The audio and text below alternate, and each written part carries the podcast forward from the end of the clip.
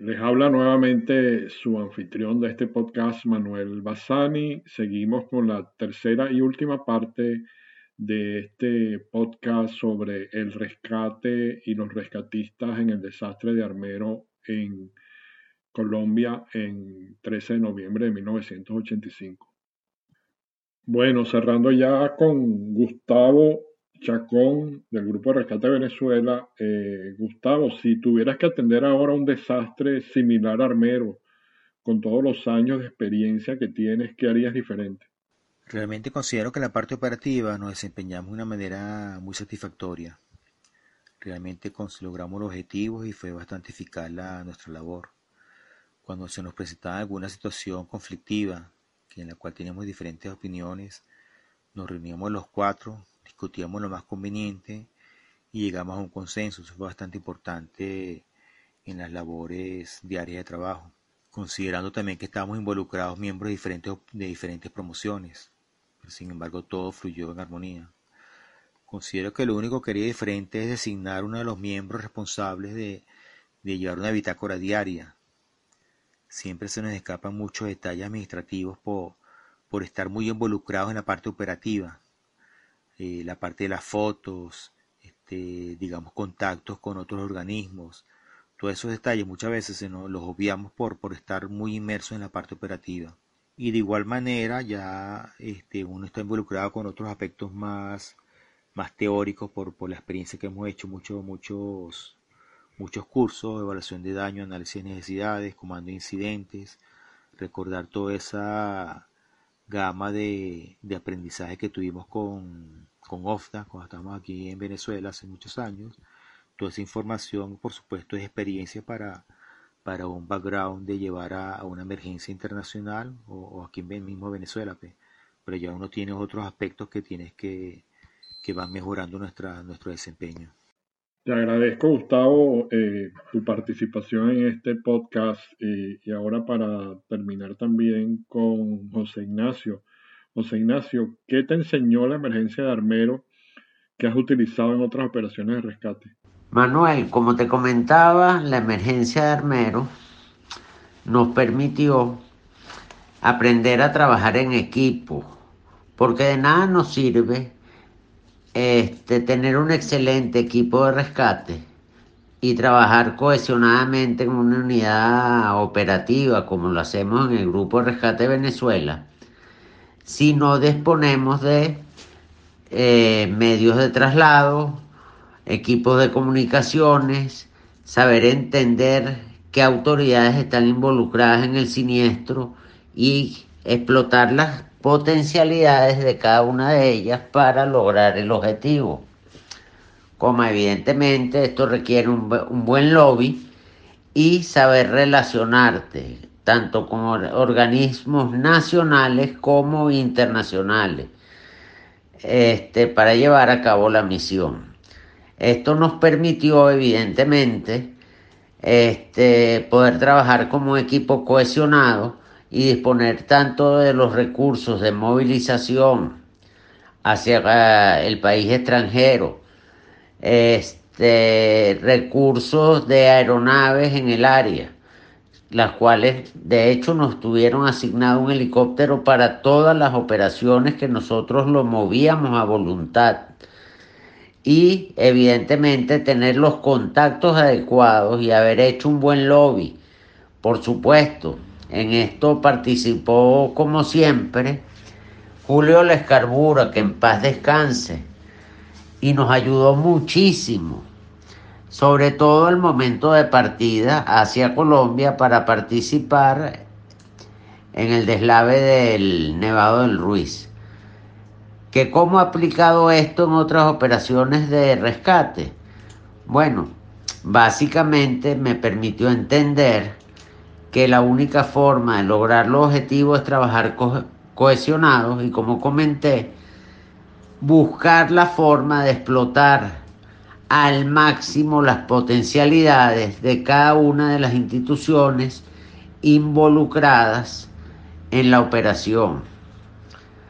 Para esto requieres saber con quién comunicarte en el momento oportuno. Y bueno, para terminar, gracias por haberme dado esta gran eh, oportunidad de participar en este podcast. Muchas gracias a ti, José Ignacio, por el tiempo que nos dedicaste. Sé que estás muy ocupado y, te agradezco lo que has hecho para las futuras generaciones. Ahora, volviendo a Pedro. Pedro, eh, tú que estuviste en Armero y viviste en carne propia el deslave de Vargas, porque tu casa, tu, tu misma casa fue afectada. ¿Cómo lo comparas? Sí, Manuel, la comparación entre la tragedia de Vargas y la tragedia de Armero, en principio hay que decir que, bueno, las dos se producen por la misma causa, un deslave, aunque producido por diferentes factores, una una erupción volcánica y la otra una, vaguada que cae sobre el, territorio, bueno, causa gran cantidad de lluvia y se deslava la montaña. Eh, la diferencia entre Armero y Vargas es que, bueno, Armero es una zona agrícola, básicamente rural, donde no existen grandes infraestructuras, eh, grandes lugares de, digamos, para la ganadería y la agricultura, y un pueblo en mitad del valle que, bueno, que el pueblo básicamente queda arrasado completamente por la luz de agua, que llegó con gran velocidad inesperadamente, entonces, bueno, no tuvieron posibilidades, digamos, ninguna de, salir. En Vargas, bueno, la diferencia es que es una, zona urbana densamente poblada, donde también se producen muchas víctimas en, en primer momento, pero después el problema es tratar de evacuar a esa cantidad de gente que queda, porque la densidad poblacional es alta. Y bueno, pero básicamente hay necesidad de, sacar la gente porque pues se encuentra sin servicios, sin agua, sin luz y realmente destruida completamente la infraestructura. La ventaja que, tiene, que tenía Vargas, que no tenía Armero, es que bueno, que tiene un, un aeropuerto para servirse, aunque quedó en malas condiciones, se podía utilizar tiene una autopista, que también quedó maltrecha, pero podía, se podía utilizar y aparte que también había, había la posibilidad de evacuar por vía marítima. En Armero, eh, realmente como era una zona rural bastante alejada, es difícil la ayuda, por eso que llega tan tarde la ayuda. No hay vías principales como autopistas, ni aeropuertos cerca, y toda la ayuda tenía que llegar a través de helicópteros. Para montar la logística de todo eso es bastante complicado.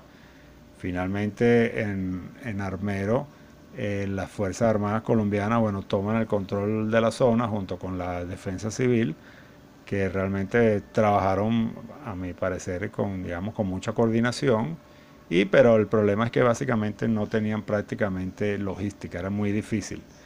Fíjate que por lo menos en la, el, rescate de esta niña que murió, Omaira, eh, pues muere porque ellos no tienen, no tienen la capacidad técnica de poder ayudarla. Y bueno, básicamente el resto de los rescates pasan más o menos igual. En Vargas, pues sí, sí había más capacidad, sobre todo aérea y logística para, para accesar, aunque había muchísimas más personas afectadas que en Armero. Bueno, gracias Pedro. Eh, por tu participación, tu tiempo y además las imágenes y fotografías que me enviaste, que voy a colocar las que pueda en el, en el YouTube para que la gente vea eh, las operaciones, cómo se desempeñaron cuando ustedes estaban allá. Eh, y quiero terminar ahora con Fidel. Eh, Fidel, de la asistencia que prestaron en Armero, tú y tus compañeros del, del Grupo Rescate Venezuela, ¿cuál es la que más recuerdas y por qué? Bueno, mi estimado amigo y tutor, de la asistencia humanitaria prestada por nosotros, recuerdo muchas experiencias del día a día, de nuestro aprendizaje, de nuestra participación, de ver la miseria humana, pero puntualmente enfocarme solo en uno de ellos sea positivo o negativo, no codifica en mi mente. En este somero relato, mi estimado, Armero es una sola experiencia. Para nosotros, considero que lo importante era cumplir día a día y así lo hicimos con la misión de localizar sobrevivientes atrapados y poder prestarle la ayuda con nuestra herramienta y con nuestro conocimiento y poder rescatarlo, lo cual creo que cumplimos con creces, de liderazgo y dedicación día a día, Manuel. Y siempre pensando en nombre de nuestro país, el cual exhibíamos en nuestro uniforme y en honor a nuestro lema del Grupo de Rescate de Venezuela, para que otros vivan. Gracias. Estoy seguro, Fidel, que este último comentario que hiciste te salió del corazón. Y así lo sentí yo. Y quiero manifestar públicamente que Fidel, Gustavo y Pedro siguen dedicándole al Grupo de Rescate de Venezuela su corazón y su alma para que, para que esta organización se mantenga y siga adelante en su propósito de salvar vidas. Así que eh, estamos llegando ya al final de este muy buen podcast sobre esta tragedia de Armero, de la cual eh, hoy celebramos 35 años de, su ocurrencia. Eh, estos cinco individuos, o miembros del Grupo de Rescate de Venezuela que estuvieron ahí creo que no olvidarán su participación y su papel importante que lograron eh, hacer y salvar vidas y ayudar a la población afectada en Colombia. Espero les haya gustado a todos este podcast eh, y que lo hayan disfrutado y nos veremos para el próximo. Un gran saludo a todos y hasta la próxima.